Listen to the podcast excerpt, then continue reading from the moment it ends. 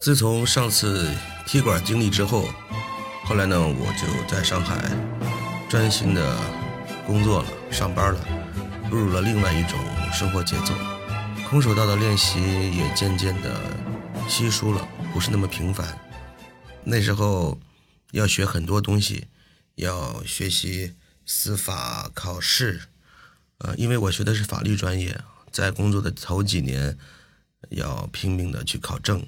啊，去达到工作的要求，所以锻炼呢，健身包括空手道的学习就不那么的频繁了。就这样过了将近有七八年，由于工作调动，我被调入了工会工作。这个时候，我们工会的活动非常多，也有非常多的职工协会。当我到了工会之后，领导很快就发现了我的一些特长。嗯，我比较喜欢文艺啊，体育，爱唱歌跳舞，爱打球打拳。这时候领导就跟我说：“要不你帮我们公司组建一支空手道训练队，行不行？”我一听就来了精神，我说：“当然可以了，必须可以。”就这样，我在公司的支持下呢，号召了一批我们公司的职员，都是小白，组建了一支空手道职工训练队。但是让我当这个训练队的教练，我还精力上还顾不过来，因为当时的工作量、工作任务很繁重的，在工会工作，那么我得必须在外面请一个教练来教我们的职工学员，我呢当一个助理，当一个助教，呃，配合他教学就可以了。但是怎样才能找到一个非常称职的教练呢？因为我自己会嘛，我自己会。呃，空手道练过很多年，虽然还不是黑带，但是我对空手道教练的一些基本的素质的判断还是有的。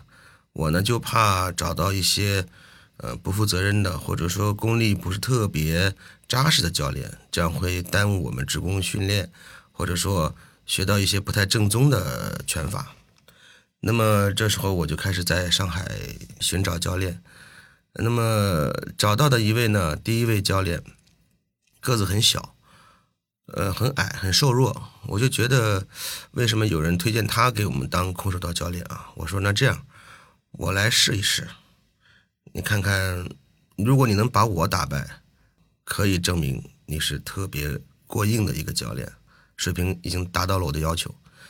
那么我就在当时的一个宾馆跟他约着见面，他那时候很愣头青的。嗯，也觉得自己不错，就练得不错。虽然这么多年没有坚持持续练下去啊，但是技术还在，我还是有一定自信的。那么就跟这个教练，像上次一样拉开架势。但是呢，谁曾想这教练还真挺厉害。别看他个子小，那个力量、渗透力、穿透力，啊，包括体能，还有技术动作，是相当的过硬的，是相当厉害。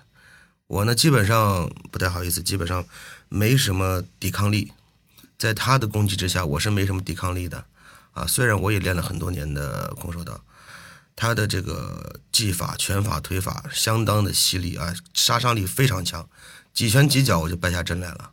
但是正是由于这样，坚定了我聘请他当我们职工训练队的职工空手道队的教练，这样我们就成功的。组建了一个职工空手道训练营，聘请这位教练当我们的主教练，而我就是成为了他的助手，在配合教学工作。当时我印象还比较深啊，我给我们的职工找了一个呃体育场馆作为训练场，呃每个星期的一三五下班之后，我都会陪着我们职工，组织我们职工呃来训练，从。最开始的体能和套路开始，这样过了两三年的时间，呃，突然有一天呢，我们那个教练就跟我说：“咱们中国空手道公开赛就要开幕了，我们这个队伍是不是应该参加比赛啊？来检验一下自己的训练成果？”我说：“可以啊。”当时我就组织职工报名，但是职工们呢，可能没有嗯参加过类似的比赛，都比较害怕。”没有人敢报名，那么我一看这个不行啊，这个，咱们检验成果的时候，没有人报名参加比赛，那么就没有成绩嘛。当时对于工会来说的话，职工队外比赛的成绩也是很重要的。那么在这种情况下，我自告奋勇，我先报了一个名。我想用通过我的行为来带动职工，渐渐的融入空手道运动当中来。当时我记得是上海第七届狮魂杯空手道公开赛。我带着我们的职工，呃，开着我们工会的车，当时大概有七个人，我记得五男两女，包括我在内，啊，我们一辆车，我开着车带着他们，奔赴到了杨浦一个体育馆，开始了我们职工空手道训练营的第一次对外比赛。好，我是大哲，今天我们就聊到这儿。呃，如果你对我的经历感兴趣，请给我一个关注加点赞好评。如果您有不同意见，欢迎在评论区给我留言，继续讨论。我们今天先聊到这儿，拜拜啦。